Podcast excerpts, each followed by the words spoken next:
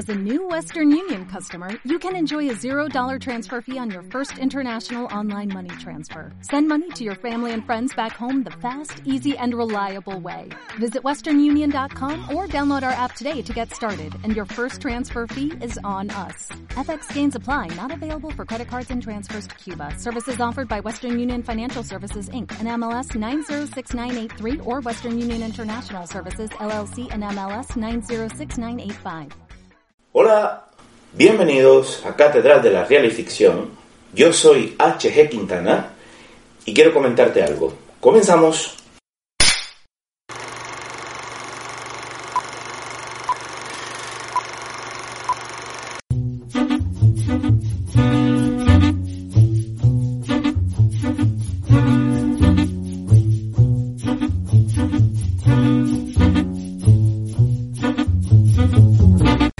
Y bienvenido. Cuando me presento por primera vez frente a un grupo de estudiantes, entre las cuestiones que suelo aclarar es que soy antes novelista que profesor universitario. Un camino que suele ser a la inversa de la mayoría de los catedráticos que terminan escribiendo tras varios años de experiencia académica. Y esto tiene su importancia porque cuando analizo un texto de ficción, pesa antes mi visión como escritor que mis análisis eh, teóricos sobre la literatura. Y realmente esto no es un asunto menor. En mi experiencia basculando entre ser autor de ficción y profesor universitario, uno de los problemas más comunes que suelo encontrarme tiene que ver con el abismo que suele separar eh, a la llamada teoría literaria con otra enseñanza más eh, destinada a la enseñanza práctica de los métodos para escribir ficción y que a falta de un nombre más concreto pues eh, se le suele llamar escritura creativa. Confieso, no me gusta ese apelativo porque me resulta reiterativo y poco fiable, pero se ha generalizado, todos lo entienden, así que yo me someto a él. ¿De qué hablamos cuando nos referimos a teoría literaria y a escritura creativa? Empiezo por lo evidente. Cuando hablamos de literatura y su estudio, nos enfrentamos a uno de los grandes dilemas para todo tipo de aprendizaje general y que pretende ser científico sobre cualquier materia. Y es la creación razonable de un marco de estudio, de una práctica que permita llegar a un criterio valorativo lo más cercano posible a, la verdad. La verdad, ya de por sí un término polémico, a falta de unos criterios divinos que se nos escapan, a los que no podemos creer por fe, tenemos que asumirla en términos científicos. Pensemos cuando se rompen 98 botellas de cada 100 que tiramos al suelo, pues eh, la verdad no es que no es que el universo es cruel y, despiadado con las botellas que podría ser pero no es no es eh, no es la lógica la verdad. Sino que las botellas de vidrio son frágiles y se suelen romper si las tiramos al suelo.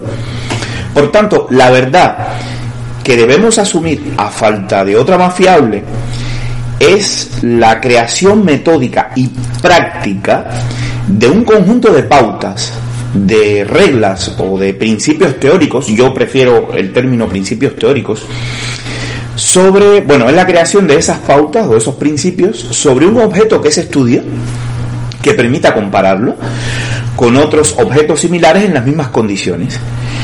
Entendido objeto como cualquier cosa que se estudie y que en la literatura es el texto, y claro, su relación con el autor, con el público, con la época, etcétera. En la literatura esto es un verdadero problema. Y pensemos que cuando hablamos de teoría literaria, no, no podemos olvidar que existen otras disciplinas que no son ajenas a esto, como las llamadas crítica literaria y la otra la historia de la literatura.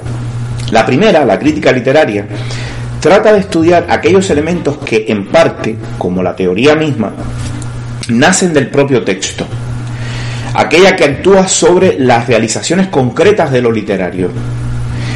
Eh, puede ser el mismo texto, puede ser un movimiento literario, puede ser una tradición, un género incluso, y sobre cualesquiera de ellos, pues opina acerca de su valor, los describe, los interpreta y construye una lectura o una hipótesis de una lectura posible.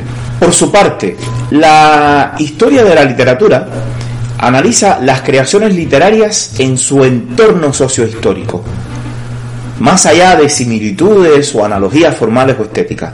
La historia de la literatura se muestra más en consonancia con la historia de la cultura, mientras que la teoría y la crítica intentan acercarse más a estudios de corte estético.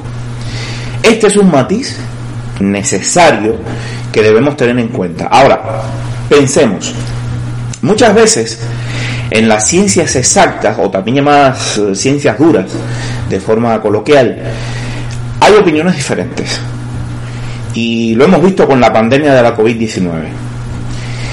Si esa sistematización racional que conlleva al estudio científico es compleja en las ciencias exactas, imaginemos en las ciencias sociales, como la filosofía, la historia, la geografía, y ya puede llegar al caos en la literatura, dado que las virtudes de un texto literario son altamente subjetivas y por tanto muy alejadas, o algo alejadas quizás, de la certidumbre que aportan las ciencias exactas.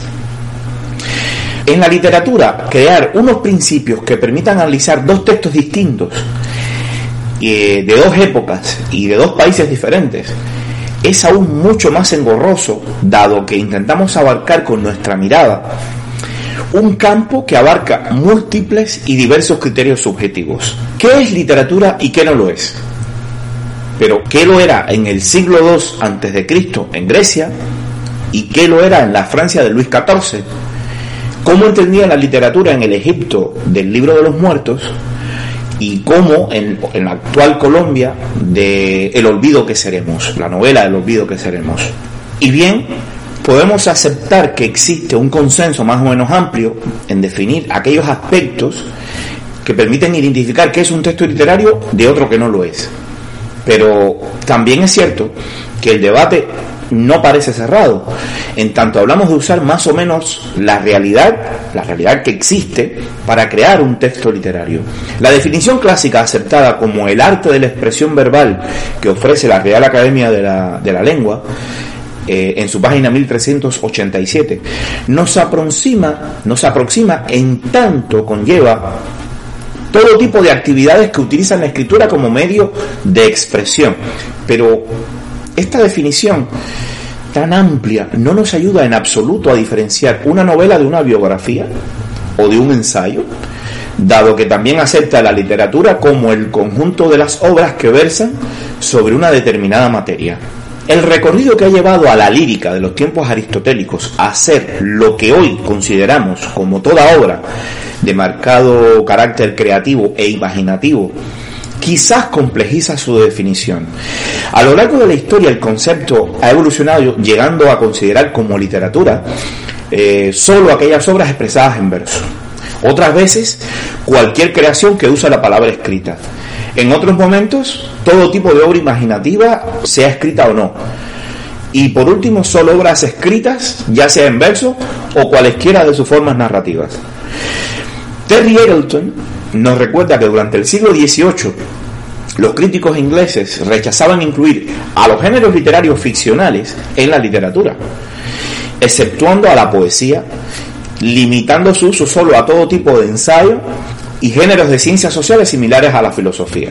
Existen autores que dan una definición más amplia que incluye aspectos formales, sociales, históricos y hasta filosóficos, que casi convierten la literatura en una ciencia marxista de lucha de clases contra la esclavitud de una sociedad capitalista. Definición que comprenderán no tiene mucho sentido. Y bueno, aún así nos sirve para apuntar al blanco al que queremos llegar. ¿Y qué es el problema siguiente? ¿Cómo podemos definir el objeto de estudio de una materia encontrar las bases para establecer un análisis científico si está en duda la esencia misma de su enunciación. O mejor, si tenemos dudas sobre los elementos que permiten definirla, porque hay disímiles formas de concretar los principios sobre los que se asienta. Como complemento aún más adverso, hay una gran variedad de aproximaciones a la teoría literaria, yo diría que la mayoría, que recitan de carrerilla las diferentes escuelas o movimientos que conforman una teoría. Entendido teoría como un montón de términos de diversos enfoques que muchas veces pugnan entre axiomas y procedimientos teóricos propios, tratando de diferenciarse unas escuelas de otras. Según yo veo, estructuralismo, deconstrucción, feminismo, psicoanálisis, marxismo, nuevo historicismo, cualquier adjetivo que se le suele poner a la literatura desde el punto de vista teórico y cualquier otro movimiento que pudiéramos mencionar de este tipo, en lo referente a la escritura de ficción, es decir, al autor que pretende escribir una obra de ficción, no revisten tantas diferencias entre sí. Quizá el enfoque, eso sí, pero en sus bases, tanto métodos de análisis como fines de esa observación, terminan teniendo una metodología más o menos común, que conllevan a que los resultados sean al final los mismos o aquellos que les interesan a quienes crean esa base teórica. Por lo que puedo ver, los análisis teóricos de todo tipo y la crítica nos remiten al estudio de una obra tanto en su contenido estético como sociohistórico, lo cual no está mal, porque gracias a esto podemos establecer no pocos elementos que permiten crear unos principios mínimos para analizar dos textos diferentes, aunque a veces, y esto es muy pocas veces, desde un punto de vista formal. Por lo general se crean estos principios vinculando las obras al entorno geográfico de sus autores, al país, a la región, en fin, y a los momentos sociohistóricos en que se crearon sus obras. Y bien, esto mm, pues ayuda a crear, sí, una cierta base científica para el estudio de numerosas obras que tienen similitudes estilísticas, o, quizás no, pero que sí se vinculan a un momento o un lugar histórico. Pero de ahí no saques a un teórico, ¿eh? Y la verdad, esto no sirve de mucho al que quiera aprender a escribir una novela o un relato. A un teórico de la literatura, sea de la rama que sea, si lo sacas de la base histórica y social que crea con sus propios basamentos teóricos, le cuesta asumir que existen puntos de comparación entre Genji Monogatari, o la novela de Genji, o la, la, historia de Genji se ha conocido de diferentes maneras, escrita por Murasaki Shikibu en Japón a principios del siglo XI, y quizás considerada por muchos como la primera novela escrita en la historia. En cualquier caso, le cuesta asumir que existen puntos de comparación con esta novela con, por ejemplo, The Road, la carretera de Cormac McCarthy, y que esta última novela sale repetidamente en diferentes listas como una de las mejores novelas escritas durante todo el siglo XXI, bueno, lo que llevamos del siglo XXI. Para meternos más en el caos de cómo crear un marco de estudio científico y por tanto verdadero para la literatura, dice Paul de Man que la literatura no reviste alguna verdad. Yo creo que esto puede ser cierto desde un punto de vista subjetivo. Y dice más Paul de Man que si fuera, si fuera, si fuera algo de verdad la literatura, la aceptamos solo como fuente fidedigna de información acerca de cosa alguna, excepto de su propio lenguaje.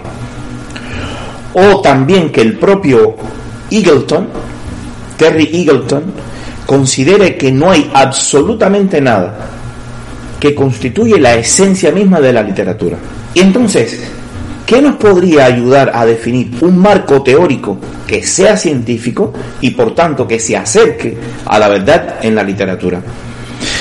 Yo acepto aquí la importancia de los estudios teóricos, no los voy a negar. Pero si quieres aprender a escribir novela o relato y tu tiempo es escaso, lo mejor es que no pierdas el tiempo con esto y te dediques directamente a leer novelas y o aquellos libros que enseñan las técnicas concretas con las que están escritas estas novelas o estos relatos de ficción. No me malinterpreten, pero esto es una verdad que no se puede pasar por alto. La ficción desde la antigua Grecia, Mesopotamia o Egipto, pasando por toda Asia u Occidente hasta hoy, tienen como objetivo entretener a todos los que puedan y quieran leer. Y para llegar a entretener hay que convencer a muchas personas, a muchos lectores si lo quieren entender. Y ya de paso, si se puede, transmitir una moraleja o un mensaje que pretende pues esa obra de ficción. Y hay que acomodar el lenguaje y las historias desde los tronos o los altares para los que se escribía en la antigüedad hasta las casonas y los tuburios para los que se escribe en la modernidad. Hay algo en que todas estas obras, alejadas en tiempo y lugar, tienen en común. Y es el deseo de imitar la realidad. Aristóteles dejó expresado en la poética, quizás uno de sus libros más conocidos, en el que probablemente sea el también primer libro de crítica y enseñanza de la ficción, el concepto de mímesis, es decir, imitación de la realidad, y que hoy se ha asentado para todos los que van más allá de escribir o crear cine para los amigos o la familia y que pretenden llegar al gran público. Mímesis como concepto de imitación es importantísimo. Si aceptamos esta premisa, podríamos entender la literatura narrativa, y aquí voy a dar un concepto, como toda obra imaginativa y o creativa que usa la palabra escrita y que subvierte la realidad y el lenguaje tradicional en aras de crear una ilusión de realidad. Es decir, toda aquella creación que toma como materia prima la realidad real y que utiliza el lenguaje alegórico, las figuras literarias, los recursos técnicos y principios funcionales para crear otra realidad diferente a la realidad real, es decir, para crear una realidad ficticia. Pero a ver, esta definición no salva que tú y yo tengamos criterios diferentes sobre una obra de ficción. Y que yo analice unos parámetros que a ti no te satisfacen o que centres tu atención en una validez histórica de una obra literaria que para mí, a mí puede parecerme no útil. Podría parecer un debate innecesario, pero abordar estas premisas iniciales nos ayuda a comprender la dificultad a la que nos enfrentamos cuando intentamos o pretendemos acercarnos a la teoría de la literatura y nos ayuda a los que escribimos a centrarnos en lo que realmente nos interesa. Para un autor que pretende escribir una novela, ¿le sirve de algo saber las condiciones en las que se crea su obra literaria? ¿Le preocupa el entorno, las influencias o los elementos intertextuales que la forman? ¿Le interesa analizar su calidad estética? O el estilo concreto que permiten diferenciar su texto de otro autor? Pues no es obligatorio. Si lo sabes mejor, pero puedes estar escribiendo la mejor novela de tu generación o de tu siglo sin ser consciente de ello, o al contrario, tener toda esa información y creer que estás creando la mejor novela de la historia cuando estás creando una historia completamente prescindible. ¿Por qué? Pues quizás porque la creación es un misterio impredecible. Para escribir ficción, un creador se motiva de casi todo lo que existe. El que escribe sabe que lo más nimio y tonto puede excitar su creatividad. Un libro bueno provoca a reflexionar y a escribir esas reflexiones. Pero uno malo puede que también. Puede salir una novela de un comentario dicho al azar en una mesa entre conocidos o desconocidos de las reacciones de la gente en una reunión fastidiosa o el vuelo de una mosca en los excrementos. Un texto de ficción puede salir de la simple imagen de un espejo que se rompe o de ver tu imagen distorsionada en él, de una frase que escuchas en una película, un comentario al azar que lees en una red social, de un adjetivo bien colocado tras un sustantivo insustancial, de un blog que apenas tiene visitas, una pancarta con errores, un grafiti que anuncia el fin del mundo o una historia de amor imposible. Mira, cualquier cosa minúscula e intrascendente puede revolucionar un cerebro y obligarlo a la creatividad. Y las herramientas que pueden ayudar a esa creatividad se pueden rastrear desde los tiempos en que la literatura era llamada lírica, épica y dramática, hasta en la última novela finalista del Premio Planeta. Y estas herramientas se aprenden y se enseñan más allá de las teorías que estudian el texto que nace de usarlas o de su calidad estética o su validez histórica o social. Desde ese punto de vista, a un autor literario le llaman la atención aquellos recursos que a veces, teniendo en cuenta la teoría literaria y la crítica, no lo voy a negar, incluso a veces la historia de la literatura, no siempre se sirven de ella para su estudio, porque un autor aprovecha cierta esencia del propio texto, y que viene dado por argumentos de tipo creativo, eh, que le permite entender cómo se relacionan dos textos literarios desde su mismo nacimiento o incluso antes de en su concepción. El autor se sirve de aquellos elementos que condicionan o determinan la misma creación ficcional, aquellos principios que permiten ser asimilados, aprendidos y transmitidos en una obra, de una obra de ficción a otra, sea esta del siglo XI en Japón o de Colombia en el siglo XX. En esto que nadie nos diga lo contrario. Hay elementos creativos que pueden ser aprendidos, sistematizados y enseñados en una obra ficcional de carácter narrativo asiática del siglo XI como una novela occidental concebida y publicada en el siglo XXI. O incluso a veces en una serie de televisión al estilo de Breaking Bad o El Ministerio del Tiempo. Es decir, aquellos aspectos técnicos que permiten crear un entorno natural, legítimo y universal para la creación literaria y cinematográfica y que tienen muy poco y a veces nada de teórico. Esto, para un académico de la literatura, salvo excepciones, es inaceptable. Y no crean que no lo entiendo. Pero la teoría sola no es suficiente para el autor de ficción o el que pretenda hacerlo.